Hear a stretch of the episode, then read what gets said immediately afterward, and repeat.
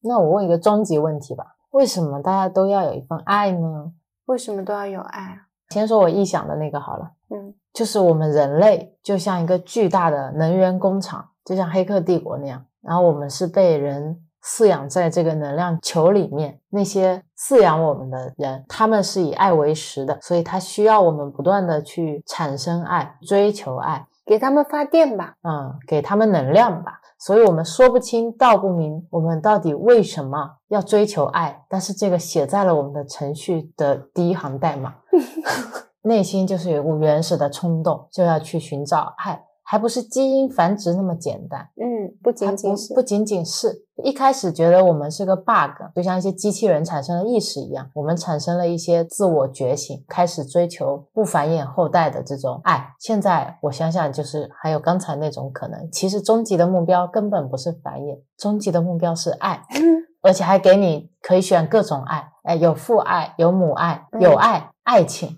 有各种各样的爱任你挑选。像一个爱的超级市场，然后父爱跟母爱已经被划到了一个天生的一种情感。就是你天生会拥有爱，然后你还在不断的追求各种各样的爱。嗯，我觉得这真的是一个以爱为食的世界。对，一定有一个更高的世界以爱在为食。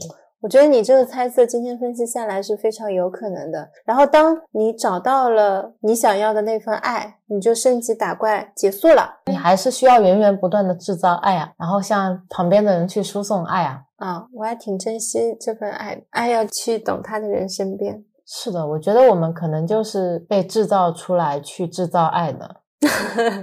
爱的发电机。对，爱的发电机还是那种永动的、生生不息的。嗯，就除了人类以外，动物之间也有爱嘛。这整个星球都是爱的星球呀。是哦，这个星球是以爱驱动的。你告诉我一个希腊少年的故事。Hello，大家好，这里是木星记，我是岑，我是若，我们是一档专注于闲聊的播客。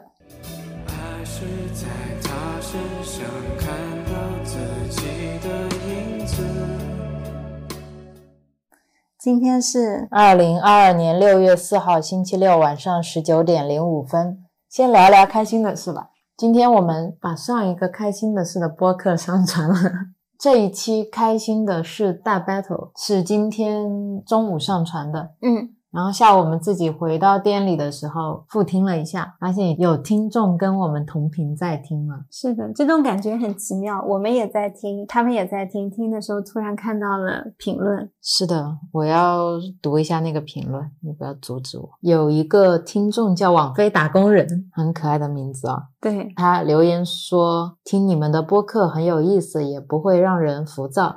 很多书的内容也让世界变得可爱了起来。”我说：“是不是在说苍蝇？”我说：“苍蝇一点也不可爱。嗯，他回我说哈哈哈哈哈，世界多姿多彩的那种可爱，就算是苍蝇也有点可爱了呢。就很感动。我们也在听，然后同时他也在听，就好像我们在播客这种单向输出的媒介里面得到了一种双向互动，好像即时在线的感觉。有点像平行时空，我们在不同的地方，但是我们做着同样的事情，像那个超感猎杀一样。是的，我跟他说谢谢他的留言，给我们很大的鼓励嘛。然后他跟我说也很谢谢我们带来的快乐，知道自己的播客有人喜欢听，然后会给别人带去快乐，确实是一件很感动的事情。是的，因为今天我们一整个下午都在贴标签跟剪蜡烛芯，做了很多事相关的蜡烛。Rio 在裁贴纸，我就在贴标签跟剪蜡烛芯盖盖子。那个时候听我们播客就觉得哇，讲的好搞笑，好有意思，很开心。第二件开心的事情就是小资也在听我们这一期播客，也是即时在听嘛。是，他就问我们需不需要帮忙贴贴纸，哎然后我发了一张我们做蜡烛的照片给他，就一排一排的蜡烛摆在那边嘛。我说在努力工作，他就说哇塞，已经量产了吗？我说手动量产。我说上一批居然卖的差不多了嘛。嗯，然后他就说他妈妈还一直很担心我们的生意，担心我们在舟山会不会赚不到钱，就觉得真的是蛮感动的。有好多顾客见了我们之后都会担心，你们会不会不挣钱啦？你们的生意怎么样啊？他们不是那种要了解你的营业额或者说利润的对对那种，对而是一种真的很关心你，希望可你可以一直做下去，希望你们好的产品应该得到相应价值的回报的这种关心。对，还有网上的顾客会说你们一定要好好活下去。活到他们来逛的那一天。对，我们会了，我们会，我觉得很温暖，很感动。有很多人都是第一次见面，这种感动可能真的是线下店才能更加直观的感受到的。然后就连接到了今天早上出门的时候，我问了你一个问题嘛，嗯我说为什么大家会这么的支持我们？因为我觉得是我们有人跟人的连接，这个是有区别于原来如果你单向只是做线上会不一样，你可能接触到这些人，然后他们会看到活生生的你，你也看到活生生的他们。你们会有交流，我就想起团长，我们那天团了鸡蛋，他到了之后呢，拿回家发现鸡蛋坏了四个。像以前的话，我们就会在后台直接提起退款，我还会嫌弃一下这个运输，前期一下它的包装，其实可以做得更好。我第一反应是，是不是我们可能在拿去的时候有可能会碎？第二点是，团长每次都要整理嘛，整理完了之后会放到货架上，会不会在这个过程当中也有可能会碎？因为像美团对团长都是会有一些考核的，有时候团长在群里面也会讲嘛，我就会比较担心对他会不会有影响这个退款。第一反应是先问他，我说今天收到的鸡蛋碎了四个，我就发了一个哭的表情，他就跟我说拍照给他看嘛，他说那我来帮你申请退款。我说如果对你的评分会有影响的话就算了，反正也只有四个鸡蛋。团长就说没事，他说我帮你申请。再有意思的是，今天早上团菜的群里面就看到团长说，请完美主义大家不要在美团上面下单了。他发了一些退款的截图，最近有好几笔这种面粉退单嘛，他就说现在运输可能有时候也会比较暴力，大家尽可能买一些只是日常要用的一些菜啊什么的。如果说特别完美的，就去实体店买。他再继续收到这样的退单，他就会被关团嘛，所有人都买不了菜了，大家就表示纷纷理解。我又想起我们在拼多多这些地方买水果，当你寄到的时候，你第一反应看到破损了，这个物流不行，第一反应想要去立刻申请退款，马上就跟客服在沟通这个事情。有时候客服一句两句话态度比较差，你还会生气，你觉得为什么这种事情需要我来承担，我还要尝试跟你解决问题？还有我的时间成本，可能要找平台客服介入，对，是的，就觉得很不舒心。但是同样的东西，如果你是在团长那边买，不知道为什么，就好像像你的朋友一样，是你对他不会有这种纯商品交易的要求，会比较宽容，为他考虑，把他当成一个活生生的人嘛。知道他在做这件事情的背后，他有付出了劳动，他有时间，他有比较辛苦。是的，你只在网上看到一些文字和数字，和你真的到团长那边去拿东西，然后有时候跟他打个招呼、嘘寒问暖一下，还是不一样，会有一些情感的连接跟递进了。对，还有那天一件让我很感动的，我知道你要说门口的清洁阿姨了，你说吧。我不是原来喝苏打水是会一箱箱买那个玻璃瓶的大象气泡水，玻璃瓶又积了可多了嘛，对，有一些拿去做调味料瓶，有一些拿来插花，还是剩很多。因为发现确实用不完，然后前两天在整理家里的时候，就想把这些玻璃瓶扔掉。在扔之前，因为我不知道这玻璃瓶、呃有没有回收价值？对，因为像纸板什么，阿姨是很喜欢的嘛，他们会想要拿去卖钱。，我们平常如果有纸板箱的话，都会收集起来，一起给垃圾站回收的那个阿姨就是送零食的那个阿姨。本来想搬下去给她，结果因为太重了，然后两个人搬不动，就先放在家里。那天早上的时候，看到门口打扫的阿姨嘛，她已经进电梯了，就说阿姨，然后阿姨就再把那个电梯点开。我说阿姨，我家有很多玻璃瓶，我也想要嘛。阿姨说玻璃瓶我不要哦。我说那没关系嘛。我说谢谢你，她就下楼了，我就把门关上了。又过了没两三分钟，就有人敲我的门，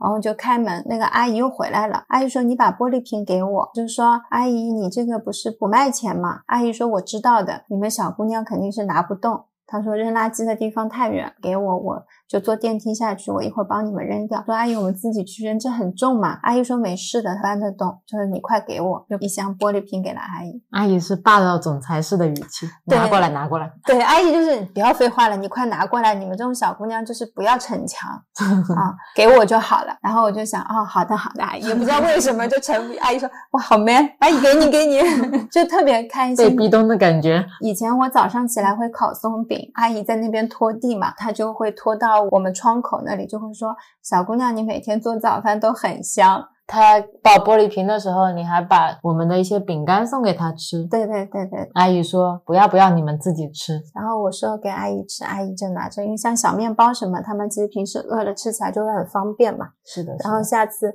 要是再做松饼什么，就可以放门口给阿姨，因为这阿姨只有早上能看见她。就很多时候，你身边路过的一些人都会让你觉得很温暖。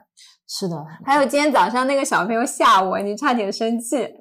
今天我们在去 店里的路上，前面迎面走来三四个小男生，毛头小孩，可能五六七岁那种吧。突然中间有个小男孩拿一个橡皮筋，他手上拿的橡皮筋就平时扎头发的橡皮筋，可能问妈妈拿的黑色的那种，也不长的，也弹不远的。不知道为什么，我站在你的右边，明明他离你比较近，他就拿着那个牛皮筋，假装要弹我的样子，就这样看着我。对，我觉得这个人真。是有毛病的，我当时一股脑气就起来了。我说干嘛不弹我呢？他直勾勾看着你，我是怎么了呢？美颜不够盛世吗？很搞笑，明明可以往前走，对吧？都停下来了，彼此全部都停在那个交叉路口。他拿着皮筋盯着我，我就这样看着他，没有任何表情。总有停顿了半分钟，然后他看了一会儿，发现我没有退缩，他就走了。你说为什么我们两个人之间他要选择我？我说因为我的样子看起来就比较好吓，就像我们小区那条狗，噔噔噔跑出来吓的也是我，对他冲过来吓你，然后你你真的被吓了一跳以后。它跑远了，又会跑回来再吓你。是啊，我看到这个小朋友的时候，我就想到了这只狗啊。我第一反应是我把这些东西全部都归为一类，就是我。在有能力的情况下，我不能过度兴奋，因为这会激励他下一次还会做一样的事情。而且他今天吓到我了，他会觉得非常的开心，目的达到了。一会儿还会有其他的人会受害，就是下一个我。然后我就一定要保持镇定看着他。我反应是这样的：如果他弹了我，我会捡起来弹他。你是什么东西啊？会问他为什么要弹我？你为什么要弹他？你可以直接问他为什么要弹我。我也要弹他，让他知道一下皮筋弹起来也是很痛的。我就是这样。那我就帮你抓住他，让他动弹不得，这 样不太好，像我们霸凌他，我要跟他 battle。我当时是很想质问他，就是为什么要这样对待一个陌生的姐姐？我就是有一点想骂脏话。我想这可能是他表达爱的一种方式。什么？我没有理解为是爱，就是希望得到你的关注嘛。对对对，其实主要是在找关注，通过这根皮筋弹别人，引起别人的恐惧，然后让他开心。嗯，这些我都还 OK 了。就那只狗，我是没有任何心理准备的，就好几次了。嗯，就遇到这种调皮的小朋友。拉了一个板车啦，然后一定要从你前面去 顶你一下、撞你一下、吓你一下的，停下来盯着他，好像是一个还蛮有效果的方式。对啊，就是要看他表演。这个就像你有时候看到一些小朋友很皮嘛，会很大声的唱歌，在你周围唱来唱去，他其实想引起你的关注。在这个时候，你只要跟他说你唱的非常好听，然后把他带到一个人最多的地方中间，说大家现在都听他唱歌，他就会不敢唱，就很快就结束了这个话题。我想起你早上说你盯着他的时候。就想就这点本事吗？还有别的花样吗？就会把皮筋拉一拉吗？啊，这样一笑就过去了嘛。还有最近发现我们小区，我们到这个小区已经一年快到了。每次出小区门的时候，都会按一下那个开关，就是有一个闸门，然后出门请按铃，墙上有这样一个标语，然后有个铃，然后我们每次都会去按那个铃，之后那扇门就会开嘛。直到有一天，Real 发现说有一个快递小哥，嗯，骑了个电动车，那个门原来自动会开，他根本没有按 就过去了。我说我有一次也是这样就过去了，但是我会以为是后面有人按了，我才有机会出去的嘛。然后他自己还要再按一下，原来那一次根本就后面没有人按，就是那个门感应自动开了。有。有一些系统天生是存在 bug 的，但是我们都超级遵守这个规则。我们好像是默认被墙上的那张纸训练了，每次出门一定要去按铃，好的我就要去按铃，这是一个固定程序。一直到我们发现这个可以不用按铃，我有时候也是会走过去自动自发的按，你就会拉住我的手说不用再按了，这样显得很蠢。就感觉我们跳脱出了系统之外，对，要享受一下这个 bug 带来的福利。每一次现在我们就这样走出去的时候，我们其实是在给后面的人展示，这个铃它其实是可以不用按。我们再给后面的人展示，我们是破坏规则的那个人。还有吗？昨天晚上超开心，因为昨天晚上我把配好的玫瑰洁面配方拿回家用了。开始只是想拿它洗脸，我就说，怎么洗完澡以后，整个浴室跟玫瑰花海一样香，还一定要拉着我过去闻。然后我去洗，洗完了以后却没有。我一开始洗脸，洗完脸之后我说啊，真的好香，不如用它来洗澡吧。然后就给自己一个理由说，嗯，我要试一下用玫瑰味的洗澡会是怎么样的。然后你洗完澡之后，那个玫瑰香好香好香，整个浴室开了几百朵的玫瑰花的感觉，气味会跑掉嘛？出来的时候就看到你躺在沙发上，我就说你快去闻，你快去闻，我就怕等你去的时候那个精油味道没有了。我就觉得很奇怪，我一会儿不是也要洗吗？等我洗完脸、洗完澡出来的时候，我发现浴室里面根本没有什么味道，我就知道是有蹊跷。你肯定用它洗澡了，然后你就出来问我说：“我洗完不香的，你刚才是不是用它洗澡？”就是我只有洗脸的时候，你把泡沫挤出来以后涂到脸上的时候，你感觉是有玫瑰香的，嗯，是真的很香。等我洗完澡，我就用了其他的皂洗澡嘛，洗完以后就没有。还要问我说你用了几泡？就告诉你我洗脸洗脸用了两泡，然后你说洗澡呢？我说用了六泡。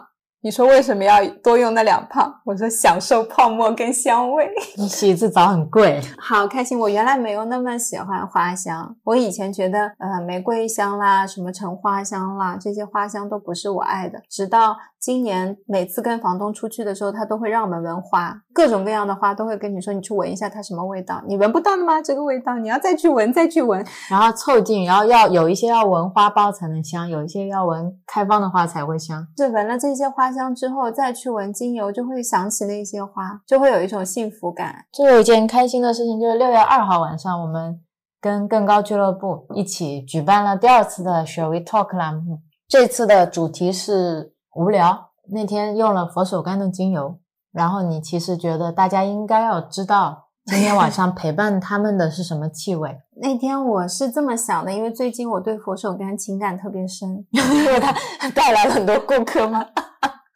不不是，不仅因为它招财，而是它确实让我感受到了情绪的愉快跟稳定。它不是那种你一闻你会变嗨的精油，它是你闻了之后你觉得安心，然后后调的甜味又很舒适，又不太像柑橘，所以你就是处在佛手柑的世界里，会觉得这个世界都很安定。我就想说，那之前我们一直都是用蜡烛嘛，我就想这次我们用精油机好了。然后更高俱乐部通常在活动以前会做一下介绍吧，在他们介绍的前一分钟，我看着那个精油机，我就在想，如果今天大家能知道陪伴他们的这种气味叫佛手柑就好了。就是很多人是不认识这个气味的，至少在今天这个场景的回忆里，他们知道哦，这个香味来自于佛手柑，原来这就是佛手柑的味道。那我想佛手柑会很开心。就没过一分钟，椰子就说：“哎，这个要感谢我们，就是今天有特别设计了一款气味。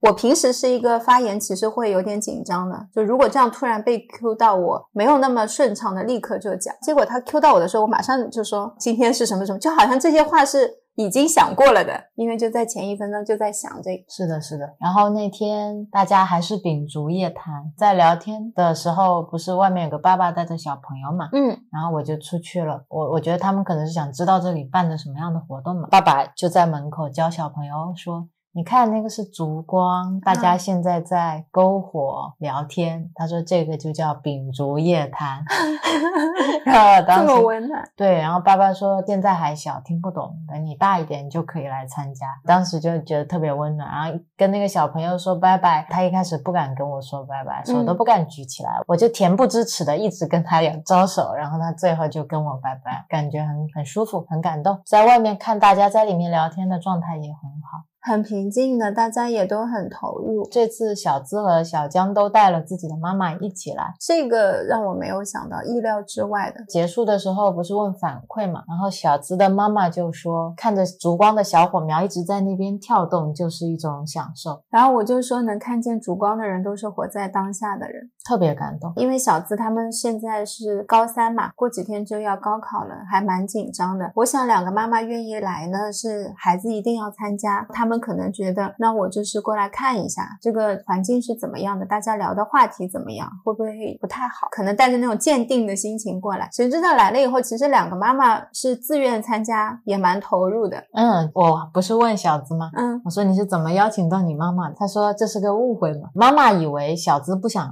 他来参加这样的活动，他以为妈妈会不喜欢参加这样的活动。是啊，两个人彼此都在那边猜测对方的心意，就跟谈恋爱是一样的。就这种场景是非常常见的。我们很多时候不会再进行下一步的沟通，再确认一下，互相活在自己对对方的幻想里面。就好像说，那我就不逼你了。嗯如果我再多问一句，你想不想去？好像就是在强迫你要去。或者说，好像我就输了，给你施加了压力，要不然就是我是那个先低头的人。但是他们也正是因为做了再进一步的沟通之后，发现哦，原来你是这样想的，你也想去，那我们就去啊。是的，然后他全程都拉着他妈妈的手，特别有爱。给我的感受很好的是，他们两对母女，妈妈跟孩子之间的关系是相互独立的。我可以感受到妈妈是能很好的过好自己的生活，她不依赖于这个子女，同时其实孩子也是很独立的。他们之间的关系平等，像朋友一样。对，小资拉着他妈妈手的那个感觉，不是你是我妈妈，我现在要依靠你，就是两个很好的小姐妹就这样牵起手，也是这样。是的，然后小江也是一样的嘛。小江妈妈她说要接纳自己，有时候会有无聊的这种嗯状态，无聊有时候也是一种享受。是我也能感觉出来，她参加这样的活动，可以多跟自己的孩子进行沟通，多了解他，他是非常开心的。是的，小资很可爱。后面他还问一个在场的大学生：“大学生活真的就是像他们说的那样很轻松吗？”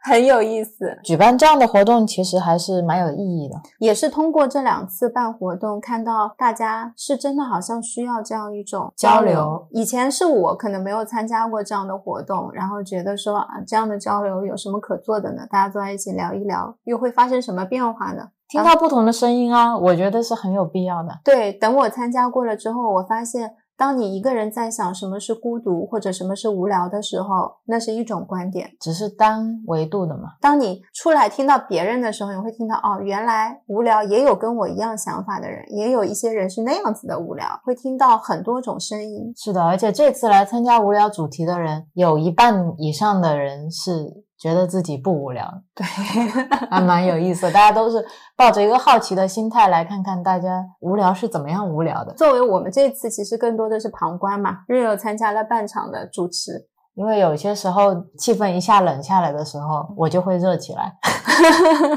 我给了他一个垫子，我希望他能坐下，他连坐都坐不住，他跪着。旁边更高俱乐部的那个 Scala 就会说：“啊，Rio 是不是没有垫子？他跪着。”我说他跪在垫子上，他现在非常激动，然后他只能跪着，他要是站着就显得太高了。我总觉得大家坐在一起聊天的时候，你站起来就像你是一个老师，嗯，然后喜欢跟大家一样的高度在那边聊天。但通过这次活动那天回来，其实我也发现我自己的一些变化。呃，我以前在这一些类似工作当中的场合里面，我都充当的是 real 那个角色，就是负责调配气氛、控制场序这种。是关注在场的每一个人，有谁发了言啦，有谁没发言啦，今天活动整体的氛围怎么样，然后进度到哪里啦，就会是做这种。等到这一次，就发现那个角色被 real 做了。一开始自己会有点不安，就在想说，哎，real 在做这个事情，那我是不是也应该要做一些什么事情？不然感觉自己好像在偷懒。就是好像我没有做这些事情，是不是我不够优秀，没有能力做？当这个想法出来的时候，我觉得自己的变化是，我会突然问自己，你为什么会有这样的想法？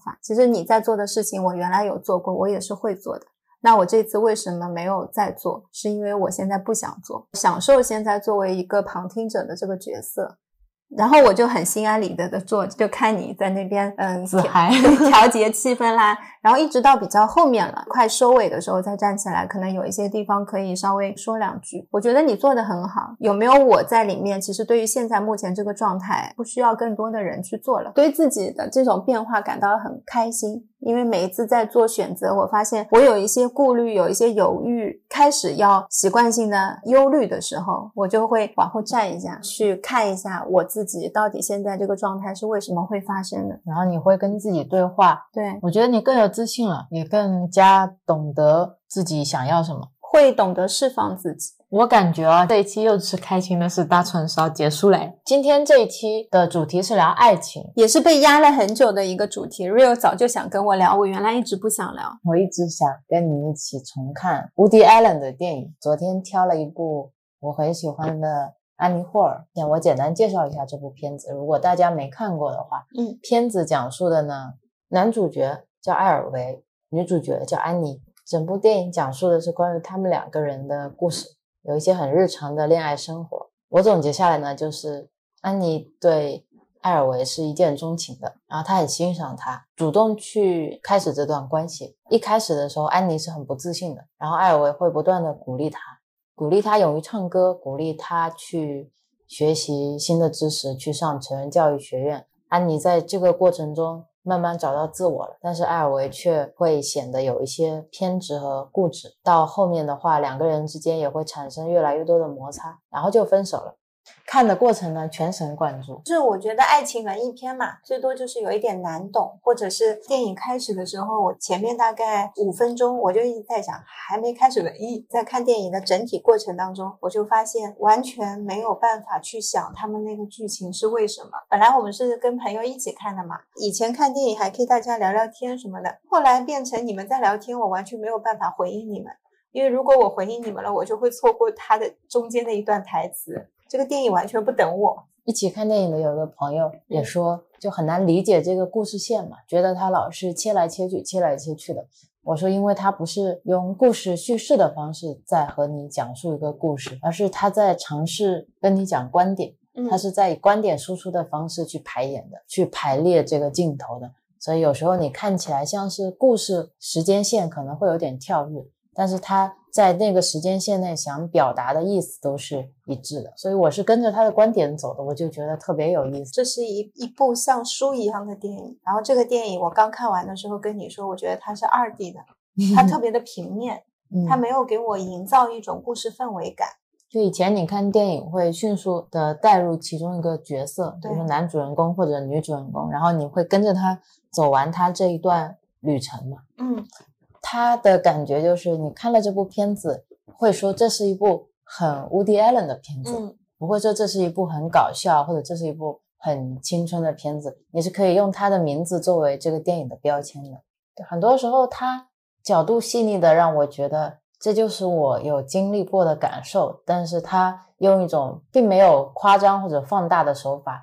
很巧妙、很直接的表达出来，在很多其他的电影当中，他们比如说会无限放大爱情当中的美好，或者无限放大那些嫉妒、贪婪、恐惧。是当一本电影非常的写实的时候，有一点点觉得，嗯，这就是电影吗？真的是这样子吗？当一部电影它并不是以纪录片的形式在写实的时候，对，您感觉感觉它又不像电影了。看完了之后，我会觉得我很喜欢这部电影，也很愿意再重新去看。重新去看不是因为我有一些东西我理解不了，而是他的观点太密了，我可能有漏掉了一些。就像看书一样，你第一遍看过去可能是一个大概，然后看完了之后想说啊，那我想再精细的看一下它里面是不是还有一些什么点我没有看见，是带着一种更惊喜的方式去看它。你说它是平面的嘛，二 D 的，在我看来它是一个非常三百六十度立体环绕的。就是因为它信息铺叠的层次比较多，然后我可以在同一个时间段去选择看不同的面相，看不同的地方。看这种电影会让我有一种充实感。有一些电影也会把生活中非常细节的地方慢慢跟你讲。我觉得这也是现在越来越多导演会想要尝试的一个方向，就把你真实的生活说出来，其实也是很动人的。就像我第一次看的时候。印象特别深刻的一幕就是他们一起抓龙虾的那一幕。嗯，就在一个厨房里面，龙虾特别大，艾维很害怕，安妮 也害怕，但是他有点调皮，他看到这个滑稽的场景，他会想逗一逗艾维，他还会去把相机拿过来，然后要让艾维抓着龙虾，拿着一个棍子给他拍照片，拍了好几张，要捕捉一个更好的镜头，然后龙虾跑到冰箱后面，他们会一起抓。我觉得印象深刻的是这个场景，我一开始不觉得它有多美好，我觉得它很日常，但是乌迪艾伦在最后的时候，他在艾维回忆起。Andy 跟他之间的那种共频的时候，他又重现了这个龙虾的场景啊！他在抓龙虾，讲了一个很自以为很有趣的冷笑话，好像类似于说上一次抽烟是十六年前，然后对方完全 get 不到他这个点，就说这个龙虾在地上，把它抓起来就好了。对，这有什么的呢？这一幕是完全没有生活乐趣的。在对比到之前的这个场景的时候，就会有一种很强的共鸣。那当你找到一个真的跟你合得来，可以跟你有知识上的乐趣和生活中的乐趣的人，是一件多么珍贵的事。就当时留下了这一幕，是很感觉特别强烈的。在他跟另一任女生在厨房里面面面相觑的那个时刻，就两个人都有一点不理解对方。我就是会被那种感觉击中。还有像他抓虫子啊，我印象很深刻，就他们有一个小分手嘛。当时那天晚上，艾尔维其实跟另一个女孩子已经睡在一起了，半夜接到了安妮的电话，安妮就说。她很害怕什么的？艾尔维就说：“那你听起来很糟糕，你怎么了什么的？”嗯，艾尔维就半夜跑去他家去找他。艾尔维是不开车的，他说他打不到车，然后他是跑来的。开了门之后，就马上问安妮说：“你怎么了？”安妮说：“厕所有一只大蜘蛛。”他觉得非常害怕。艾尔维当时就有点怒了，他说：“你半夜找我，就是为了这么一件事情吗？”安妮就说：“她真的好害怕。”然后艾尔维就说：“好，那我去抓嘛。”去抓的时候拿了一个嗯。安妮打网球的球拍冲进了厕所之后，他就把厕所里面很多洗漱用品全部都打翻了，就听到里面叮铃哐啷的声音，就乱打一通之后出来就跟安妮说好了，解决了。后来安妮就抱着他，就跟他说不要分手，还是在一起嘛。就那一幕我也觉得挺感动的。这一幕我觉得是在我这边是比较普通的一个剧情，嗯，就是可能因为后面的很多爱情电影有借鉴类似的情况。在那个场景里面有两个点，一个是他在打的时候，他的墙上是贴着上一次抓龙虾冲洗出来的照片的，然后它是好几张连拍的都冲洗出来印在上面，很像的一个场景。对对对，像连环画一样。对。然后第二个场景就是他一开始以为只有一只蜘蛛。然后他是说你给我拿本杂志来，然后他给他拿了一本杂志，他说你现在都看这种杂志了。他还是会在这个过程中去留意很多女主现在细节，比如跑到浴室里面拿起来，你现在用黑肥皂，你用这个干嘛？对，就他的心思还是会有很多铺在现实和细节里的。是的，是的，是的。还有吗？还有一幕就是最后嘛，分是他们俩分手了之后，艾尔维是不开车的，他去租了一辆车，然后开着车去找女主嘛，去找安妮，跟他一起约在了一个露天的咖啡馆。他先到，先给自己点了喝的嘛。安妮来了之后一坐下，艾尔维说的第一句话就是：“你现在变漂亮了。”安妮说：“就瘦了一点。”从电影的角度去看，安妮确实漂亮了，她的状态变得很好。因为之前艾尔维一直会觉得她不够聪明。是，总希望他多读书，然后希望他去接受教育，希望他去提高一些自我认知。但这个层面上来说，还是会有一点看不起他嘛。所以安妮在艾尔维面前一直觉得自己是属于知识上弱势的那一方。到他自己能够真正被其他人所欣赏，他在洛杉矶在没有艾尔维的情况下和别人交往的过程中。也是不断的可以被认可的嘛，在这种情况下，他可能找到了自我的一种自信。是，然后安妮后来问艾尔维说：“你最近在干嘛？”他其实是想在前面聊天的时候，其实是没有很 enjoying 的。他问这句话，我感觉是想想去看你有没有什么改变。就我现在是有很多对生活看法、对自我的改变的。那你呢？就是在问这个。对，艾尔维的回答就是。我还是那样，所以两个人就像两条线就直接分开了。对，其实已经平行了。我感觉是当初两个人在一起的时候，你能看出艾尔维那种自我。但他也没有想要为对方去改变，他觉得自己吸引对方的也是这种自我。但等到后面他知道自己失去的时候的那种痛苦，却又没有办法挽回的那种无奈感吧，无力感。他其实最后的时候应该是觉得自己做了非常勇敢的一件事情，已经突破很大了。他原来都不开车，他为了他开车去找安妮嘛。对啊，但是安妮要的不是陪伴，对不是你今天出现在我面前或者待在我身边，嗯，因为他们同居了那么久，如果我要的是你的陪伴，我就不会离开你了。对，因为艾维本身是一个不是特别喜欢社交的人，嗯，他其实花更多时间也是两个人相处的时间，他并不缺乏陪伴。安妮缺乏的是一种，可能在这边是一种认可，是的。是一种平等的关系吧。电影最后的时候还会说，安妮也在看一些死亡的书，艾尔维就会说这些书是他之前推荐的，然后安妮就会说，他说，就是因为当时你自己只想看对，有关死亡的书，所以安妮在说这个话的时候，给我的感觉，安妮已经很清醒了，已经回顾过过去的那一段感情当中的一些有好的地方，然后也是可能让他没有办法继续走下去的一些问题。他也很感谢鼓励他一些事情，比如说像唱歌，所以他不是只看到了感情当中的某一个面相，各种他都看见了。当你把自己的价值放在一个更高的维度，你是是更容易去吸引那些能认可你价值的。对，就你要把自己的光芒放出来。但是看乌迪艾伦的电影爽的地方是，他把艾尔维的角色塑造的某一面相看过去是一个很糟糕的人设，某一方面看上去他是一个很优秀的人设，但某一方面看上去又是很糟糕的人设。他不喜欢把一个主角就设置成为英雄那种。对一个完美的人。其实这样的电影对于很多年轻人来说，假如我没有谈过恋爱，通过看这个电影，你是能看到很多接近于事实的一些恋爱的问题跟状态的，很非常常见。就我个人的感情经历来说，我就能看到四五个点是我原来经历过的。在看这些东西的时候，不觉得它是需要刻意去刻画。我觉得爱情的连接是很很有意思的，它给你每个人看不一样的场景，嗯但是你引起你共鸣的感受是一样的。其实以前太多电影都是在恋爱的追逐的那个过程，嗯，追逐和暧昧的那个过程，不然就是吵架分手的那个过程。还有出轨的过程。对，但是中间漫长的细水长流是拍的相对少，也很少能够拍得好。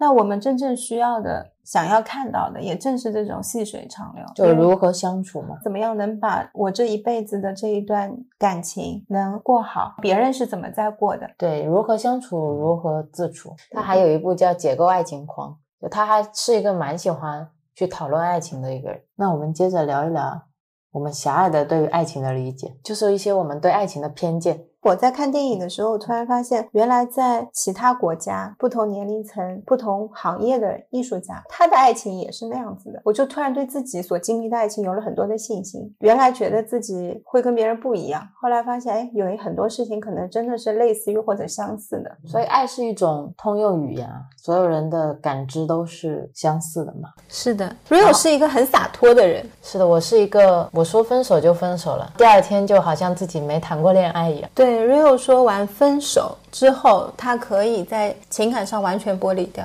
我的感情转变是这样的，就是我最初对感情的理解就是有人陪我走一小段路嘛，嗯就是我是来到这世上长途跋涉旅行的，我的朋友也好，我的爱人也好，他们就像。我是背包客，他们也是背包客。嗯，我去西藏，他们刚好也去西藏。等下一站我要去东北的时候，他们可能就去新疆了，然后我们就分道扬镳了嘛。每个人的目的地都不一样嘛，但是旅途上有个人陪一陪，聊聊天，有欢笑，我就觉得很好。所以我的期望就是这趟旅途一定是有一个分岔口的，就没有人是会陪我走到最后的，陪我走到最后的只有我自己。所以我从来都把跟对方的感情看的就不是不可失去的，嗯，我会很珍惜我们一起走的这一小段路，然后我愿意在这一小段时间里面尽我所有给你我能给你的爱。但是如果我们分开了，那就你继续走好你的路，我继续走好我的路，那，也不留遗憾，是这么一个状态。所以那个时候也是很敢爱的，我愿意为爱付出一切，这个我感受到了。用力爱嘛。我觉得既然选择爱，就好好爱嘛。有十分给给十分，有十二分给十二分嘛。到后面什么时候开始觉得可能有人可以陪你长长久久呢？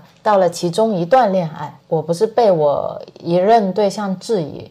说我这样的想法很不负责任嘛。他说你如果都抱着分开的预期去谈恋爱的话，就有点在耍流氓嘛。他说你应该每一段恋爱都当成是你想跟这个人一路一直走下去，但是中间可能三号走着走着就散了，那就散了。那如果没散，就会一直走下去。他觉得那样的状态才是合理的。我当时并没有被他完全说服，但是我是自己去经历后面一段感情的时候，我就有问过自己，类似于如果今天我要跟这个人结婚过一辈子，我会享受嘛？就是我会愿意这样一直走下去嘛？然后我当时告诉自己说，哦，那如果是愿意的话，就没有必要说一定要分开。然后慢慢慢慢就转变成开始相信长久的恋，那是一个转变。对于相互独立的这个状态，我是一直没有变过的。不管是短途的互相取暖，还是长途的长相厮守，但我觉得都是两个独立的个体。然后你有你的生活，我有我的生活。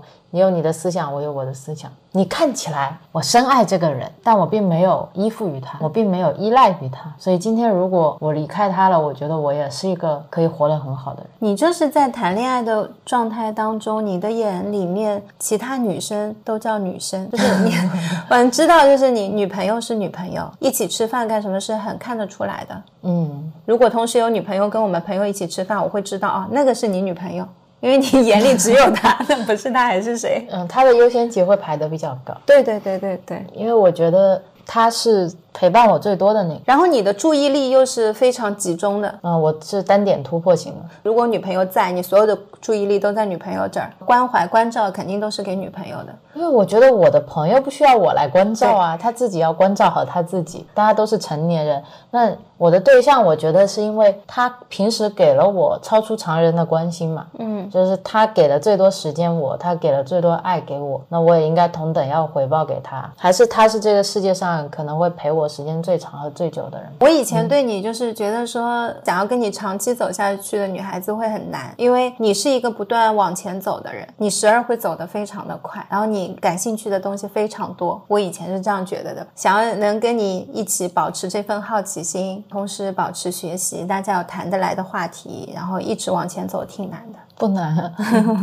现在是觉得不难。就以前站在外面看嘛，就觉得啊，real 这个也知道，那个也知道，那就做你女朋友是是有点困难。这个事情就是你有没有好奇心的事。我们可以各自爱做各自喜欢的事情。对啊，你可以不明白很多事情，但是你要保有好奇心跟求知欲就好了嘛。对，其实只你只需要一个开放的心态。是的，是的，是的。嗯，讲了这么多，我你为什么当时在饭桌上看我是这样的？然后这说明你经历的不是这样的。对，因为你对于女朋友的那种百分百的那种关注度，其实是我很想要的。你没有吗？我觉得我没有。其实大多数时候，在我标准衡量啊，在别人标准衡量里不知道，在我这儿衡量，我可能只有。二十或三十，就是如果一个人的注意力是百分百，要看有时候如果对方朋友也是情侣，我们也是情侣，比如说是 double date 那种，对，就相对好一点，我可能有百分之四十到五十，但是很少有情况会让我觉得会超过六十到七十，那个对我来说都可以接近爆表了，屈指比较可数，成语都能这样用，屈指比较可数。有时候因为你想女生跟女生一起嘛，像她家里面人一起吃饭的话，你也不可能两个人表现的很亲密。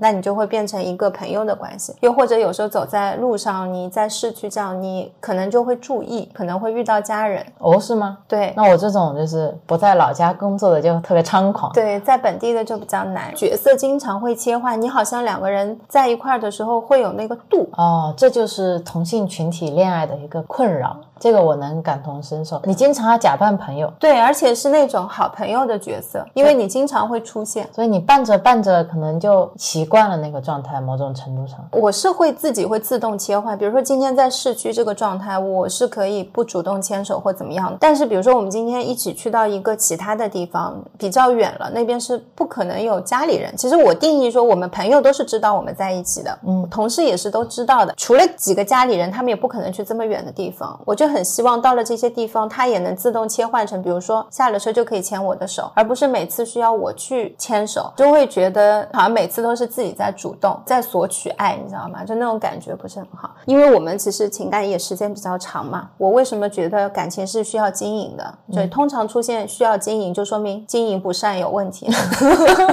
也是啊，你如果一家店很挣钱，大家只会问你成功的秘诀是什么，然后你告诉大家说成功的秘诀就是我不需要经营，这样别人也会信。一个开饭店，你突然很爆火、很成功，人家问你秘诀是什么，他们都只会说要用好的原材料。其实我的做法就是很普通。对，要坚持自己的初心，就是很热爱烹饪这份事业，都是这样讲的吧？然后经营不善了，就会开始说你经营不善，或者是你有经历过某一些问题的时候，你突然想把它盘活，然后想让它有转机的时候，你就会去想一些办法，想一些方法。那前提是彼此都觉得感情这个东西是想要继续往下走的嘛？像我原来遇到问题的时候，我一般会首先问自己的第一个问题就是我是不是会想要继续？那其实，在我的答案里面是没有不。继续这个答案的，那很肯定的要继续走下去。那现在有这样的问题，那要么就是我妥协，要么就是解决。如果你尝试解决方法也没什么的，你要么就是尝试主动沟通，然后失败，那你就去做一些自己可能觉得浪漫或者想做的事情，尝试唤起大家彼此之间对爱情的美好。如果也失败，那你就觉得那 OK，那我就适应。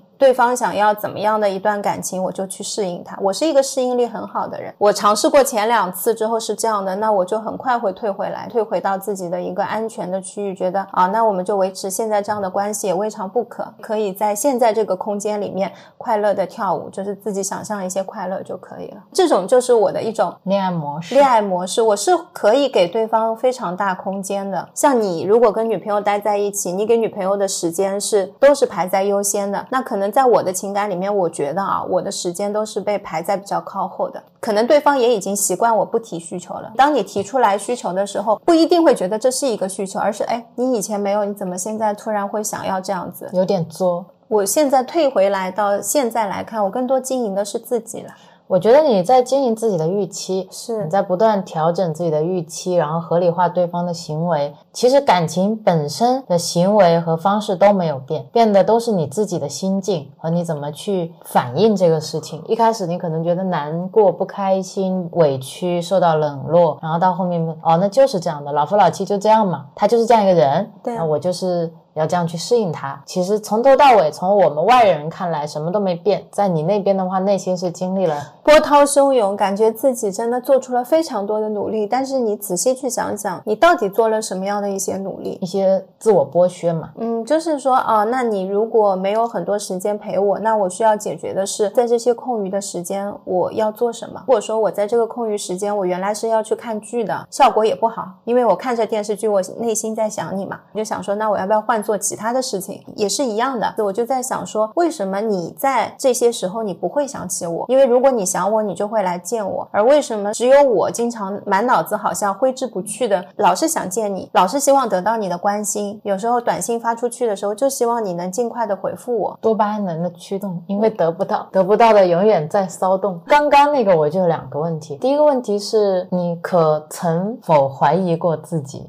怀疑过自己什么？你不是说自己会想点时间要拿来做一些自己感兴趣的事情吗？嗯，那你会不会去自我否定？说是不是我想要的太多，或者是不是我这个人太太空了，我太闲了，所以我能胡思乱想。我是好像会有第二种，觉得是我太空了。原来的几份工作里面有几份工作都比较忙嘛，就我没有时间去想别人，就觉得现在是不是我的问题？就很多时候想的都是自己的问题。对我就是想问你会不会不停的在自我否定？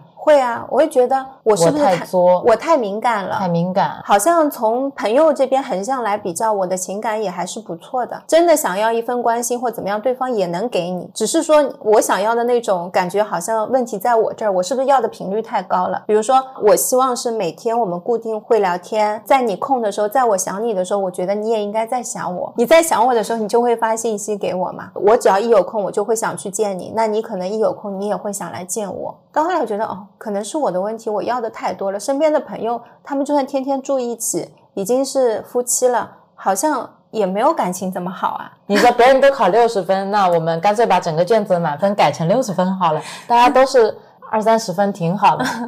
那他们还吵架，那好像我们至少也没有吵架，就还可以。把你想要的东西就觉得啊，一一点一点减掉嘛，按他的时间，然后他想见的时候见一下也是可以啊。这就是我想问的第二个问题啊。嗯。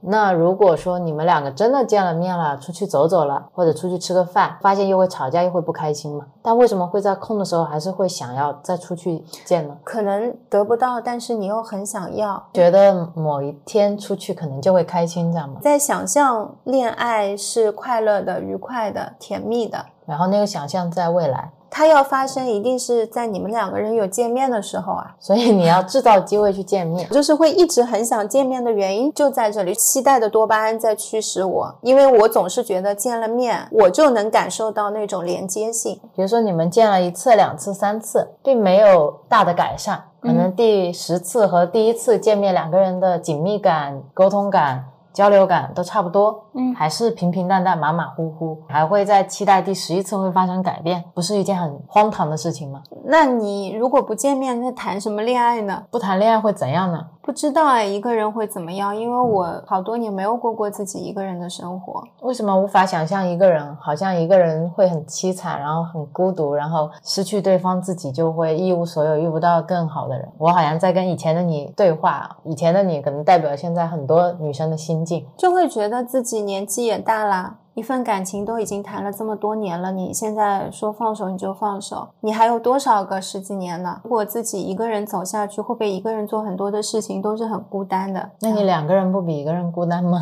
在那个时候的我还没有经历过一个人的时候，就会觉得一个人是很恐怖的。哦，原来是这样。但是现在身边的有一些朋友，他是经历过一个人的，他觉得他一个人不快乐，两个人也不快乐，可能都不快乐的时候，两个人更好一点。所以我知道这些问题的症结在哪里了，因为你没有经历过你想要的生活，是你没有经历过一个人的快乐，你也没有经历过两个人的快乐，所以你永远在幻想一个人和两个人的快乐是什么样。你一个人的时候达不到，你就想那可能是要两个人才能达到，是啊然，后两个人达不到，你就觉得是我自己经营不善。如果遇到问题，我都会去看书嘛。我在看书的时候，你就会发现你的状态决定了你看得进什么书。我你在二年级只能看得进二年级的书，然后人家给了你一本五年级的书，跟你说这道题可以这么解，然后你说哦，那个书我看不懂，太高深了。我现在觉得这个很好。其实能看进去，你拿到的那些答案都是你内心想要的一种理由而已，它只是帮助你去往你想要的方向走。可能同样的一本书里面有好多好多页，你就看到那么一句话，跟你内心当中那块小拼图契合了，你就说哦，就是它，难怪我一直想不通，我现在想通了。其实你如果看完整本书，或者是你走出去了，你再回头看这本书，你不觉得这些话是能打动你的？我都会觉得有时候像恋爱遇到问题了，你可以不用去看恋爱的书，因为往往你在那个状态下，你能看得进、你能接触到的书，都是跟你当下那种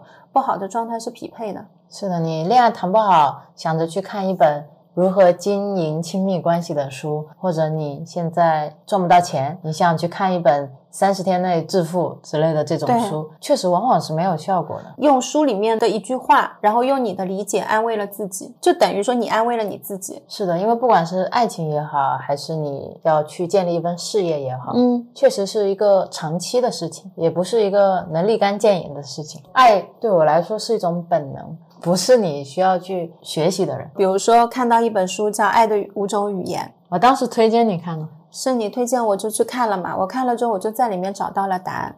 他是爱我的，他表达爱的方式就是这样子。啊、他的语言跟你的语言不一样，我觉得这本书没有错的是，每个人确实有他不同表达爱的一些方式跟频率，但是他不解决我当时那个情感的问题。而且这件事情我觉得很 tricky 的就是你永远在跟自己对话，是就包括我跟你说爱的五种语言，然后你觉得哦，因为我们俩语言是不同的，那所以我不能这样要求他，但你根本没有问过他他的语言是什么，就是他愿不愿意跟你一起看这本书，一起来跟你进行爱的五种语言的沟通，本身就是奠定了你们恋爱的沟通基础。如果今天他是一个愿意跟你一起谈论这本书，然后一起来说，哦，我我是这样的语言，你是那样的语言，你们根本就不会存在这些问题。所以其实这算是情感当中的一个亮灯吧。如果你在解决问题的时候都需要你单向的去思考，你们是没有办法双向的。我觉得有可能你们本来那个频率就不是很对。像你刚才说的那种状态的话，我都不需要去看书，有什么问题不能大家说一下，你自然而然的就会想到问题，就会跟对方聊掉了。是的，觉得我们恋爱状态可能会有一些不符合预期，对那，是为什么呢？那我们预期是什么？对我我们彼此之间对情感怎么看？对我最近发生了哪些事，我对我们的感情有什么什么样的想法，及时沟通就可以。而且确实是在情感当中，你会产生一些不确定性，会去通过各种行为，会想要去寻求一份安全感，会想要有那种得到对方的一些认可，觉得说，那我在你眼中是怎么样的呢？你觉得我好不好？我是不是一个好的女朋友？我是不是你的理想型？我们是不是可能会要真的一直走下去？虽然可能对方给你的答案是确定的，我们是会要往下走的，但是过程当中你好像还是会觉得缺了一些东西，是有点空的。你知道那个结果，可能那个目标在那里，中间有一点像穿羽绒服那种空空的感觉。那同时我也发现我自己有一些问题，就是我没有非常确定的自我认知，自己没有办法给自己安全感。所以这个也是你刚才在说那个问题的时候，我心里想的，嗯，就是你的这份认可、接纳、你这份肯定，都是需要对方来给你的，是而不是你自己给自己的。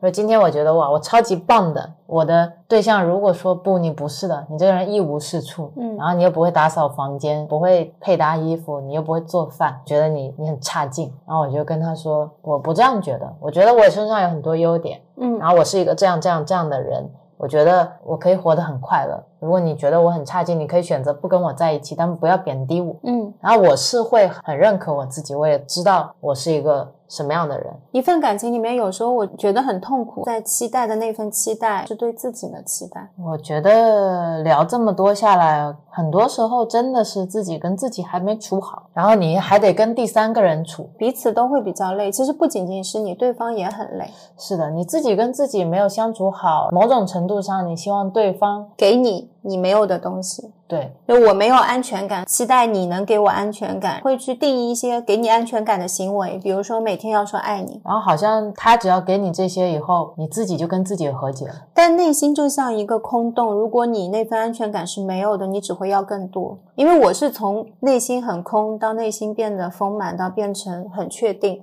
是有这么一个走的过程，这个过程当中，情感对我来说是重要的，因为你给了我很多的一些确定感，但是过程当中还有我自己的那一份努力，就是我不断的回头看到这个，我会知道哦，我那个时候是这样的状态，原来我是这样子，我现在是这样子，我知道我这两个中间的差别是什么。你是有意识的在成长啊，变到现在这个样子的时候，你也非常清楚自己一步一个脚印走过来是什么样子，然后你内心不断的自我填充，变得更加丰满以后，也会发现跟对方的一些连接性更牢固了，而且没有依赖感那么强的感情，其实也是可以很稳定的，就不是今天说我没有你不行，你今天跟我讲了这个观点，我觉得不合，我可以很自信的跟你说，我不这么想，我不这么看。可能做一件事情之前，我会问自己，你想做吗？你喜欢吗？然后你一开心就会撒泼儿唱小曲，对，然后你一被虫子吓到就整个跳起来，你不用担心说我这样做是不是不得体，我现在这样做他会不会觉得我很傻，我那样做他会不会觉得我很作？觉得是你看过一些很好看的剧，看过真正拍的好的电影，你再回去看那些傻逼的综艺和那些大陆青春脑残偶像剧，你真的会觉得在浪费你的时间，就算是。两倍速播放，我都觉得是在浪费我的时间。这点时间我可以去干其他更多更有价值的事情。现在在我这里的排序可以做的事情有非常非常多。今天如果我们两个人一起谈恋爱，我是愿意把时间都给大家，就是是属于我们彼此的嘛，我们就好好的谈恋爱。那我有一百二十分的付出、努力、爱，我会全部都给对方，毫无保留。那如果说你今天有事没有办法陪我，在我的 list 里面，我可以做的事情有非常非常多，我不会去焦虑，因为你今天不在我身边，你对我的这份爱会不会缺少？因为我内心是充满爱的，这种感觉也是因为我体会到什么是自我的确定感，什么样是适合我的情感。我才有这个底气说这样的话，就是我也很理解大家没有办法脱离，因为确实是没有经历过好的。你记不记得我以前跟你说的时候，我说爱情应该是你找到一个跟你十分 match 的人，然后你们两个就是一拍即合嘛。如果今天你在我这里就是这么幼稚，对我来说就是不合适，我们就不在一个频次，那我就去找一个跟我合适的人，我去找一个三十岁的人。某种程度上，我们两个是。可以发展的，那就是在不合适的时间遇到对的人嘛。那你也要为自己的状态负责嘛。可能你再成长个十年，我们就搭得上了，但是我等不了你这十年。嗯我有我自己的事情要做。那我为什么不找一个跟我一样认认真真在成长了三十年的人跟他在一起呢？我当时就觉得，我就要去找一个已经长大了的人，就跟我差不多大的人。就是我努力在这边成长，你也应该努力在那边成长啊。然后我们俩再遇到啊，哪有我遇到你，然后我还把你抚养成人，我又不是你妈，就是很气愤啊。我现在也是一样的，我现在会觉得一份好的情感它不需要经营，而且一份好的感情是会带给你很多治愈的。是啊，我说不需要经营，是因为我说了嘛，我在这边长了三十年，你也要在那边长三十年。嗯就是我在努力成长，你也在努力成长。那我们两个遇到了彼此的心智都是成熟的，都有自己的强烈的个人价值认同感，有成熟的世界观、价值观。那你们两个遇在一起的话，是不是匹配，互相就知道了。其实我是属于那种一开始是跌跌撞撞，就自我认知好像感觉还在寻找自我的这么一个过程，到了某一刻就突然醒了。其实这些我是谁，我到底是喜欢做什么，然后我对一些东西的价值观本来就是存在的。到了那个点，他们就又自己都跑出来了，并不是我一个重新形成的过程，就是有个钥匙，就是一开就开了，突然自己就变得特别确定。哦，这是两个派系的观念。有一个派系就觉得你是需要慢慢去找到你自己。这种所谓的找到你自己，就像你说的，其实你有个自己在那里，就是你的所有的认知啊，你所有的这些价值观也好，其实全部都已经在了，你只需要去唤醒它，激起你内心的那个自己，就觉得你内心其实已经完全是成熟的。然后另外一派呢是觉得你是块白板嘛，那你是需要不断的去塑造你自己，去雕刻你自己，去从无到有，去所有的经历和见识来塑造一个你自己。我觉得我是，嗯，我是原来就有，因为我唤醒的特别快，所以我觉得这不是一个在这么短的时期内马上就能够完全都有的东西。我觉得你可能是在懵懵懂懂，自己还没有完全了解自己的过程中，有在慢慢建构你自己。可能在某一个时刻激活了那个建构的链路。之前可能你自己在画，一直在画，但不知道自己画的是什么。到有一刻，你可能突然一下全部都打通了。就感觉在聊自我认知了。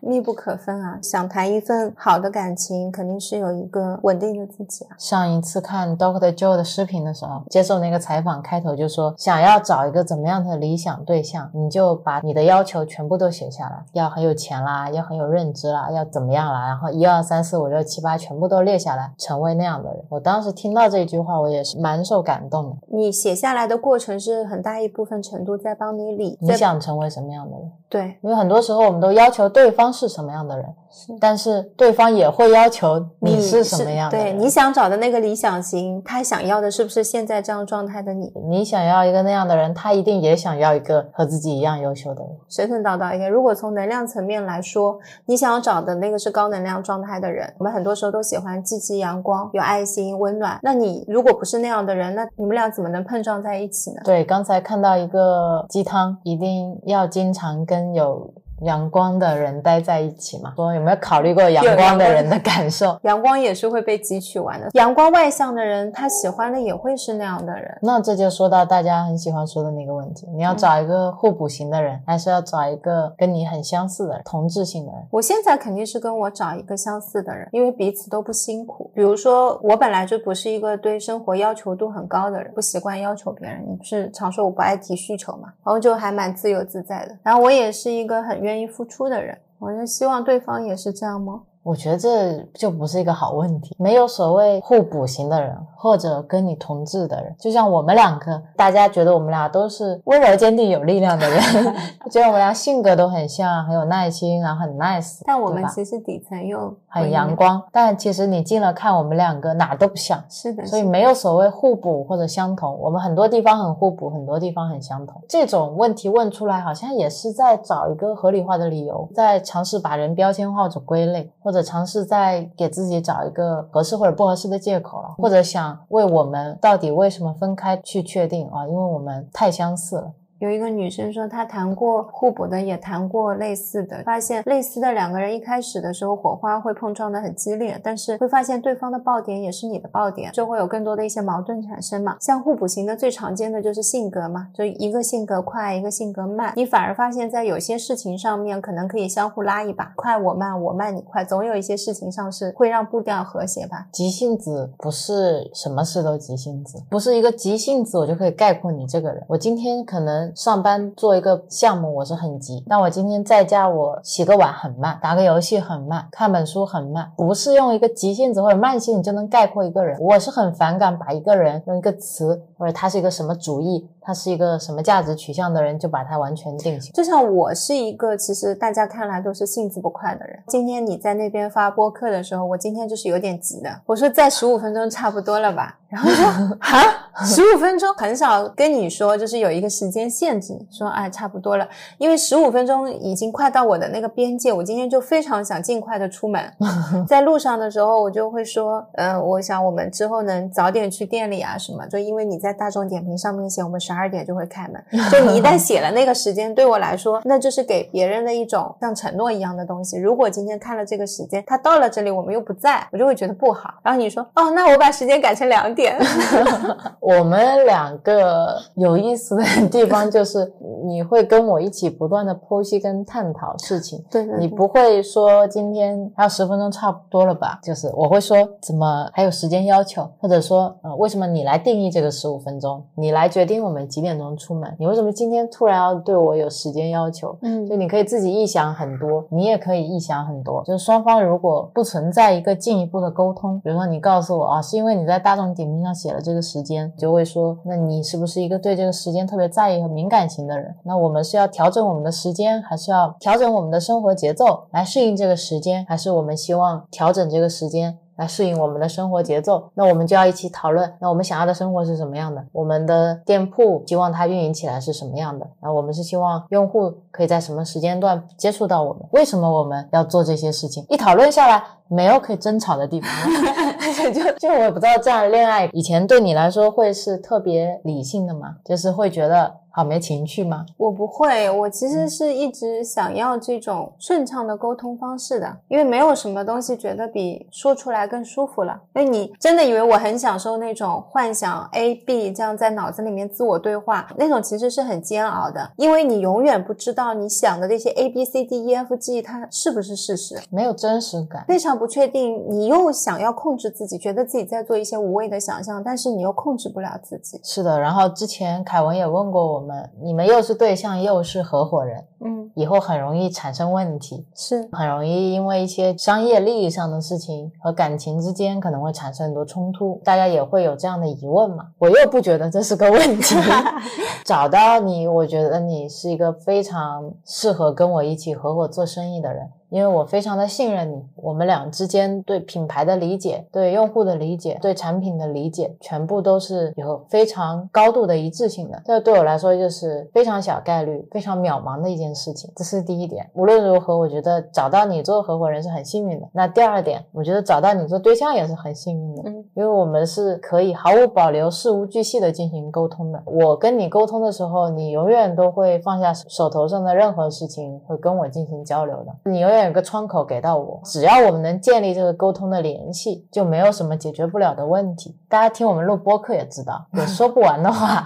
可能一些我都没有细想的问题，觉得不是问题的问题，也会在这样不断的沟通当中被拉起来讲。嗯一些很小的还在酝酿的。没有发生的一些冲突，直接在我们的沟通中就消融掉了，就根本没有任何的机会可以让一些情绪积累起来。在这种不断沟通的模式下面，我们会看到彼此在沟通上的一些成长，同时我们有一种沟通的氛围，这个氛围是特别难得的。就连我这种以前习惯了把事情往心里放，担心说这个东西说出来会不会影响我们感情，就这种影响是很深的这样一个人，我都会想说这件事情不能拖，我最多在今天这个饭吃吃完，我一定要跟你讲。比如说我们现在正在看剧，你可能跟我讲了一个什么事情，我觉得不舒服了。如果当下不是一个合适的时机，我也只允许自己拖到这顿饭吃完，就吃完了，我很快就会跟你说。然后现在是会当下就会说，就像出门要十五分钟是一样的，这算是一个感情、事业、生活 是的，是的，三者都在一起。这个东西的起因，我也能说是生活。这两天睡得比较晚，早上你要让你多睡一会儿，就意味着会晚起，晚起就意味着会晚点吃饭。如果加入了要上传播客这个过程，那么就意味着我今天可能会一点多才到店里。但是我今天是比较想十二点多就在店里，自己给自己早上设立这么一个预期。我们每天在一起，一起上班，一起看剧，一起看书，一起做手工，一起做产品，一起做销售，一起听播客，有太多时间在一起，互相激发更多快乐的事情，就感觉你没有时间留给这些情绪。最初的时候你说磨合吗？也是有的，比如说你对那些米面。哦，那你来讲讲这些磨合的事情。开始的时候，Real 是一个对于什么是米线、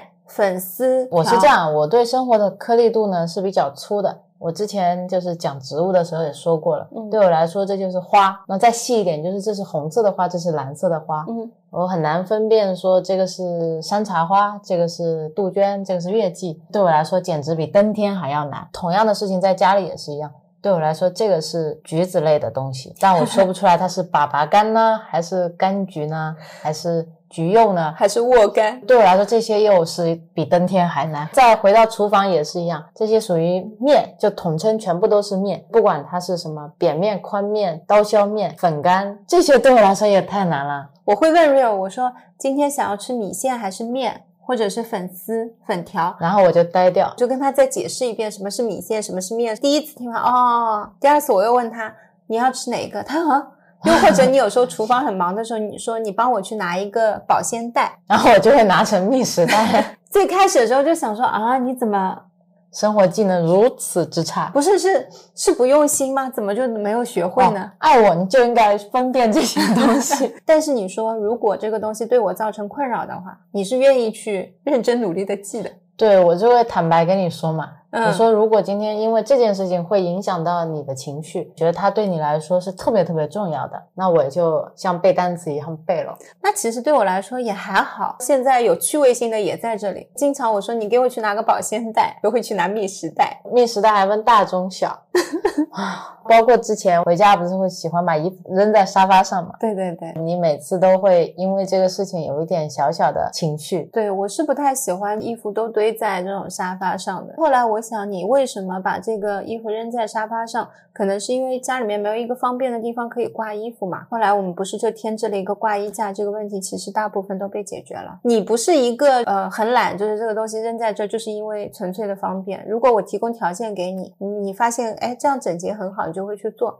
这个解决方案就是会很好的化解冲突，就比你今天指责我说，啊，你每次回家都随便把衣服往沙发上扔，嗯就觉得你这个人没有秩序，或者你这个人不爱干净，或者你让我的我们的空间变得很难受，这样其实没有把事情往好的方向去然后收拾衣服的我，因为想要把这个环境变得更好，每次都变成你扔下衣服，然后我要把它收拾好，挂到一个指定的地方，我就会觉得我付出很多，为这个家，为我这段感情。然后我每次上班已经很累了，回到家要做饭、打扫卫生，然后还要挂这些衣服，这些衣服你完全可以挂过去啊，说过多少遍了，就可以有这样的想法嘛。我在做这个事情之前，我就说，哎，我觉得我们这儿要不要添一个这样的架子？如果添了这个架子，我们以后要产生的变化是把衣服挂到那里去。我们就一起来解决这个问题就好了。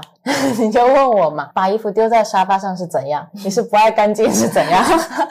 然后我说我就调皮一下，怎么了？你说如果今天有个晾衣架放在那边，你会愿意挂吗？我就跟你说，我当然愿意啦。那个晾衣架也要放在合适的地方，就放在大家都觉得舒服的地方。还包括说像 Real 他不怎么会叠衣服，嗯，像以前我的观念就是你这么大你怎么都不会叠衣服呢？然后不爱干净是怎样？那你每次衣服都叠成这样子，拿出来都皱皱的，怎么穿嘛？那你不会叠，那我的衣服就是每次都要我自己叠嘛。然后你就会说，我上班这么累了，我 怎么觉得我回到家还要叠两个人的衣还要给你，叠衣服，然后你衣服穿出来皱皱的，你说我就是你走出去也是我的脸面，智慧如我，我改变了我们的收纳方式，我们所有的衣服裤子全部挂。就不需要叠了。对呀、不用这样记呢。而且挂还有一个非常好的一种拿取的方式，你在挑衣服的时候，裤子什么都在下面，衣服在上面，直观的搭配啊，但现在挂在那边，我就好像突然有了一项能力，就好像你早上就去那种 shopping mall 在选衣服。是就很酷。然后衣服嘛是从浅到深，然后裤子也是从浅到深。然后我拿一件浅色的衣服，我就知道我应该搭一个深色的裤子，是啊，就很很有范儿。所有的东西当它都使用很方便的时候，其实我们是很愿意去做改变的。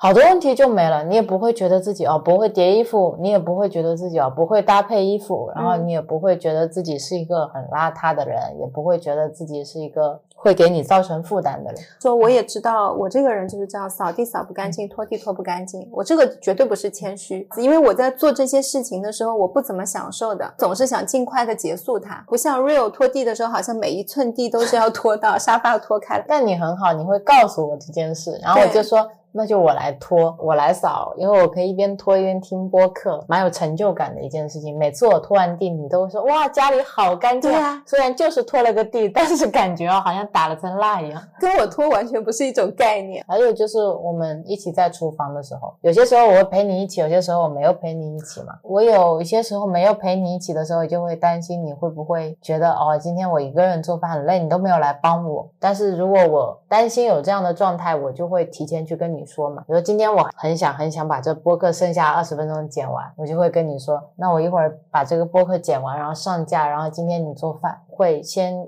安排好嘛？比如说今天有一些你很不喜欢削的莴笋啦，你很不喜欢撕的那个笋干啦，我也会说要不要我来帮你配菜？你有哪一些是不爱做的，然后我来做嘛？因为这种重复性的、无意义的劳动，对我来说都不会是一种不舒服的状态。就是我在做他们的时候，我就会自己跟自己聊天，或者听听播客，我觉得还蛮舒服的。对，有些人就很希望自己的另一半在厨房里面跟自己一起做做这个饭，他才觉得有滋有味嘛，他才觉得对方是有跟自己一起相处的。然后或者有一些人就希望自己好好做一顿饭，然后对方吃到，对方跟他说一声哇好好吃啊，然后他就觉得生活很有成就感。那也有像我们两个这个样子，今天可以一起做饭，也可以不一起做，谁有能力谁做，谁忙什么事都可以，也是一个很好的状态嘛。在做饭的时候，是因为我喜欢做饭，是啊，所以我做饭，我不是为你做饭。谢谢啊但我在买菜的时候会想你喜欢吃什么，我喜欢吃什么，均衡一下营养。我也很喜欢你这样子的状态，就嗯，不是说为了我去做这道饭，但我有时候做肉什么会为你考虑很多，因为我咬不动，是希望这个饭做出来是我们两个都会喜欢的，就不要因为我咬不动，然后咬两下牙疼，然后这顿饭就不欢而散了。就会变成只有我一个人在吃肉，好寂寞。是的，是的。然后每次我洗完碗，然后你就会说：“哇，今天厨房好干净啊对呀、你整理过的厨房，我就是觉得很开心，很干净，厨房也很开心。就像你洗鼻子的水嘛，一开始的时候我都会帮你去冲，现在你起来了，我我不帮你配，都是你自己来！”配。你不说我都忘了以前是你冲的，谢谢你啊。嗯，不客气。但我没有经历一个说，哎，今天怎么他不给我冲洗鼻水，他是不是不爱我的这个过程？因为我很自然，我知道这件事情本来就是应该我自己做的。嗯，那包括以前我经常会给你保温瓶倒热水嘛，现在都没倒了呢。你不说我都忘了。你看你也忘，可是你每一次倒了水之后，你都会先给我喝，就是你自己在想喝水的时候，你都会给我先喝。我会试一下水温再给你喝。嗯，对，这个也是让我很感动。就是你两个人在一起，有一些行为，日常别人经常做，经常做，你很容易就变得觉得这些都是理所应当的。我觉得你每一个你受到感动的行为，就算别人天天做，你也可以告诉别人。可以天天说，就像我天天要谢谢你给我做饭是一样的。对呀、我今天做了饭，我不会一定要等你这个谢谢。但是嗯你每天跟我说的时候，我都会很开心。不要给自己设一个预期，说我做这个饭，我就是为了得到你跟我说感谢。是的，而且这么自然、这么高频的感谢，啊这个方式在以前我的感情里面是没有的。就是某一些事情特定的以前我会感谢，但不会自然到现在每天所有的事情，我觉得该谢的我都会谢，嗯，每天都很自然的说爱你，每天都很自然的说谢谢。因为你跟我讲了这一声谢谢，然后让我知道说你也会觉得很多的事情都不是理所当然的。是啊，我记得一开始的时候，我们互相说谢谢，你还会觉得有点不自然。对就会觉得有点客气。我觉得现在有些朋友跟我们一起相处，看到我们两个之间互相说谢谢，也会觉得有点奇怪。但是我们两个就非常，很日常。我们还有什么相处的细节吗？你是一个有好奇心的人，我也是。嗯，所以这个奠定了，即使我们在兴趣的方向不同，我们彼此也是很愿意去了解对方喜欢的一些东西。是的，我都变得神神叨叨了。就像一些动物纪录片，我相信原来你可能也不一定优选会去看的。嗯，我一定会去看那些对你来说很耗能量的电影。嗯，你跟我一起看了之后，你会发现呀，它可以把鸟拍的这么有意思。还有像我平时喜欢看一些花花草草啊什么的，然后你一开始的时候就是那种哦，你停下来好，你看你看，然后到后来跟我一起看，然后再到今天看到那个云，我说哇，今天的云好好看啊，这样一丝一丝的啊，你说今天都没有好好抬头看过云，嗯然后跟云道个歉。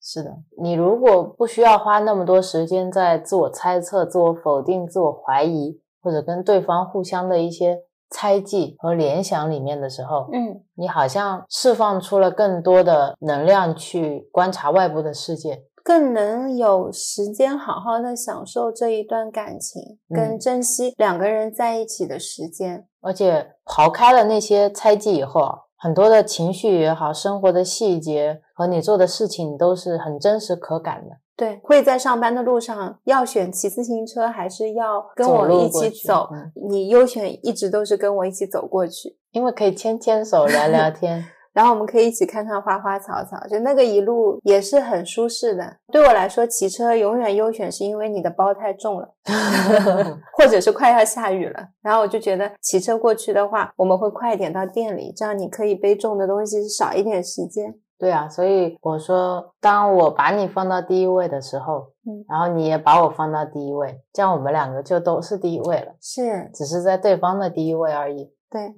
是一件蛮有趣的事情。是一件很快乐的事情。就是今天你有一个冰激凌，我有个冰激凌，嗯，然后我们各吃各的，是一种快乐。但你有一个冰淇淋，我有个冰淇淋，然后我送给你吃，你再送给我吃，那就快乐乘二，就还是两个冰淇淋，还是你吃了一个，我吃了一个。但是那份快乐加成了。所以就是，如果你在一段感情里面特别挣扎，一直处于那种猜忌啊这些的状态，就你先问自己，现在自己到底是不是快乐的？是的，因为当你有有了这份快乐，你才可以跟对方传递和交换快乐。对，这就是为什么我们两个觉得一加一可以大于二嘛。包括我们之前就说礼物不需要说等到节假日啊，或者说一定要生日啊、情人节啊这种才能送。这个东西是我很想送给你的，特别合适你的，嗯或者你现在可能需要的，我就可以马上送嘛。那个时候我们还说家里要有个礼礼物角，对，生日之前每个月给你买个礼物，堆成一个礼物角，等你生日的时候一起拆。然后其实做也没有做，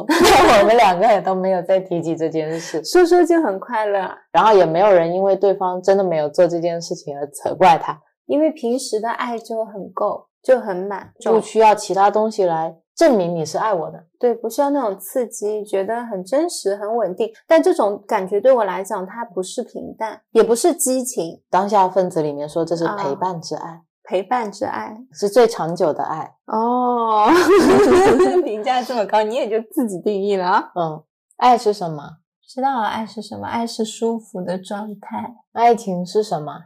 爱情是什么？两个人舒服的状态。爱是一个人舒服，爱情是两个人一起舒服。对我，你刚才问我这个问题，我就想到说，跟你在一起就是一种很自然、很舒服的状态。很土的话讲，就是做自己啊，对啊，你不需要去改变什么东西。不需要为了对方去调整自己的节奏，不需要为了对方去考虑他这个会不会生气，那个会不会生气。也不需要说我今天这个发型对方会不会喜欢，或者是呃，我今天这款香水，我这个妆，我今天粉底会不会打得太白，我会不会太胖，我会不会太瘦？当你这些全部都抛开了，你就是我怎么舒服就怎么样，我就做自己。我也知道对方也在做他自己，那嗯这样的状态其实跟你一个人生活是一样的，只是两个人在一起有了交换快乐的那种快乐。两个人的一起生活会多一种交互感，嗯还有一点就是你是不需要得到别人的认可的，你自己会认可你自己。我不需要得到别人的认可，但是如果今天有人硬要认可我，你也是很开心的。对啊，我也是会欣然接受的。是的，不要去等着别人来认可你，而且往往很多时候，我跟朋友说，我觉得他这方面好，那方面好，他们真的都跟聋了一样听不见的。你说你今天胖了，前面夸他一百句，他都会记得我今天胖了，我要减肥了。是的，往内看，看向自己。爱自己的方式不是说我今天嗯给自己买漂亮衣服啊，然后我今天给自己买了很贵的保养品啊，或者我今天男朋友说我好看，这不是爱自己的表现。爱自己的表现是你从思想上都好好的照顾自己，不要晚上虐待自己。在思想上，当你要跟别人在一起之前，你问自己是不是喜欢。如果是喜欢，就不存在说哦，我好像又选错了。因为你没有在一起，你也不知道两人到底合不合适啊。然后总是用对错，或者是好像选择一个合适的对象，它是一种能力，就是用这种东西去要求自己。这又不是上班，又没有让你打卡，没有人说你这段感情今天谈的不好了，分手了，他要被记过，要警告。而且人是会变的嘛，你今天看他合适，明天后天未必嘛，因为你可能成长的很快，或者你们两个成长的方向都不一样。是啊，爱的时候你就用力的爱，你就好好的爱。如果今天不爱，或者是不合适，因为一些其他的原因，大家分手了，不在一起了，那你也不留遗憾嘛。是的呀，我至少是在这个感情当中，我是毫无保留的。那你有什么可遗憾的呢？要遗憾的是对方，他没有竭尽全力的来爱你，那是他的损失，不是你的损失。你就不需要沉浸在这种痛苦中。是的，你今天说不想改变，就是享受。享受痛苦也是一种享受。如果你真的今天想停止享受痛苦，你一定是会有办法可以停止的。为什么不停止呢？是因为你享受。那如果停止了会怎么样呢？你停止了，你就会知道会怎么样。停止了就不能再享受这种痛苦了呀。所以嘛，我说这个问题的症结取决于你现在痛苦的状态是不是你真的想要脱离了。如果你真的是想要脱离了，脑子是你自己的臆想啊，这些有时候跟抽烟、喝酒一样，这也有一定的成瘾性。你养成了一个习惯性的那种方式来对待自己，就是像戒烟戒酒一样，你可能也是会有一个戒断反应的。为什么他要戒呢？有一些人是自己想戒，有些人是被逼着别人要他戒。所以你自己就看吧，你自己想要在哪种状态下面嘛？我算是一个过来人，有很多疾病确实身体是会外化的，至少你的免疫系统会挺累，它要不断的因为你的这些忧虑、难过、忧伤，帮你去分担、去承担。他老是觉得哇，你是不是有事？你是不是有事？时刻都要准备着。然后你说哦，我就是这样，我就是每天都有不开心，人生找不到意义。嗯，我还是相信说，当你真的想要走出来的时候，很多方法都会送到你面前的，但是。你如果自己不想走出来，你想要享受现在这一段痛苦的时光或者煎熬的时光，就好好的沉溺。啊，今天看到一句话，很适合现在说。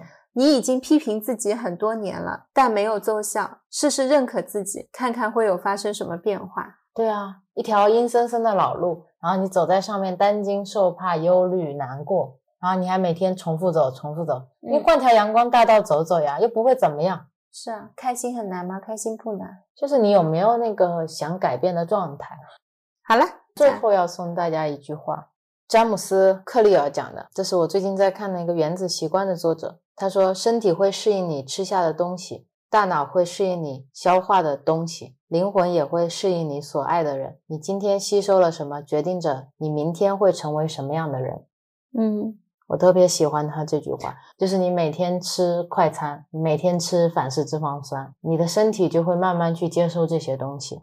然后你每天觉得自己很差劲，觉得自己找不到对象了，你没有办法一个人好好的生活，你不断的去否定自己，然后你的身体也会接收到这些信息，你的大脑也会接收到信息。这种事情，我觉得到最后最难过的是，当有一天真的有一部很好的电影，真的有部很冲击力的电影的时候，你失去了欣赏它的能力，或者是当真的你的理想型出现的时候，你没有那个能力抓住它。对你真正可惜的是，你没有把握现在的机会，把自己变成一个更值得别人爱的人。嗯。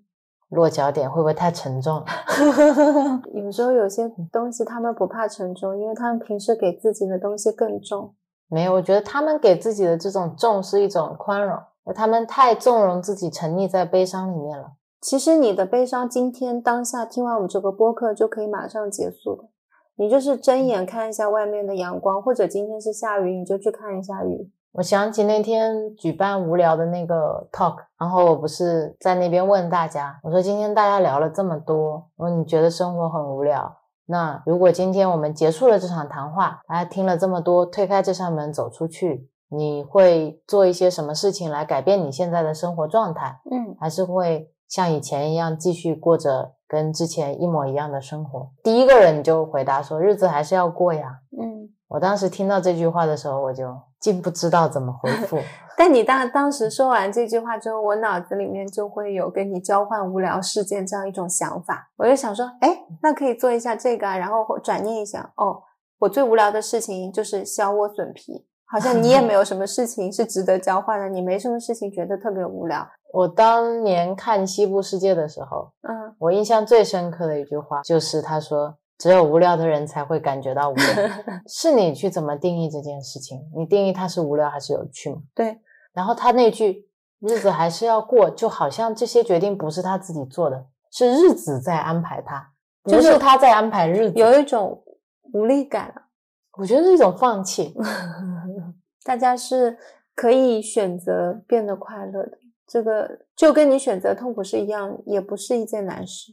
对啊，快乐是自找的，痛苦也是嘛。对，你可以用一个仪式结束一下，点个蜡烛，跟自己唱 Happy Birthday to you，然后吹灭它昨天的自己，告别。我以前也有做过，把我一些过去不开心的日记全部都烧掉，然后我就在那边看着这些纸，那些字慢慢在火里面消失，也是可以的啊，在安全的情况下面去做这样的事情啊。嗯，因为我觉得有时候可能会需要给自己一些仪式，让自己走出这样的一种环境嘛。你也可以今天点完一罐蜡烛，然后说这是一罐魔法蜡烛，我今天点完了，所有的一切不快乐就全部烟消云散，明天开始过新的生。是的。如果不行的话，明天再点一罐。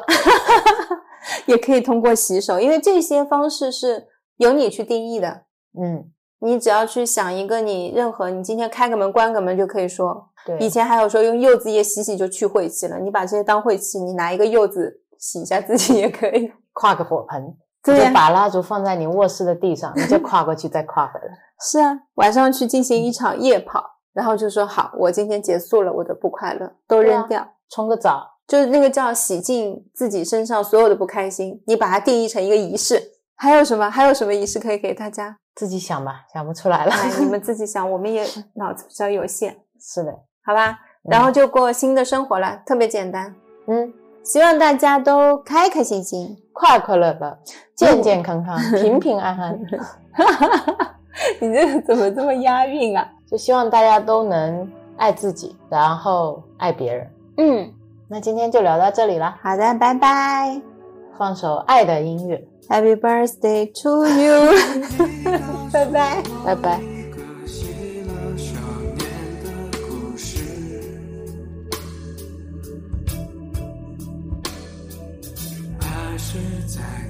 只想看到自己的影子。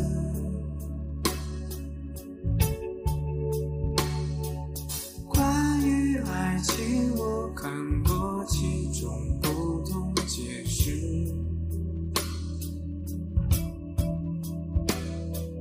也许还是寻找自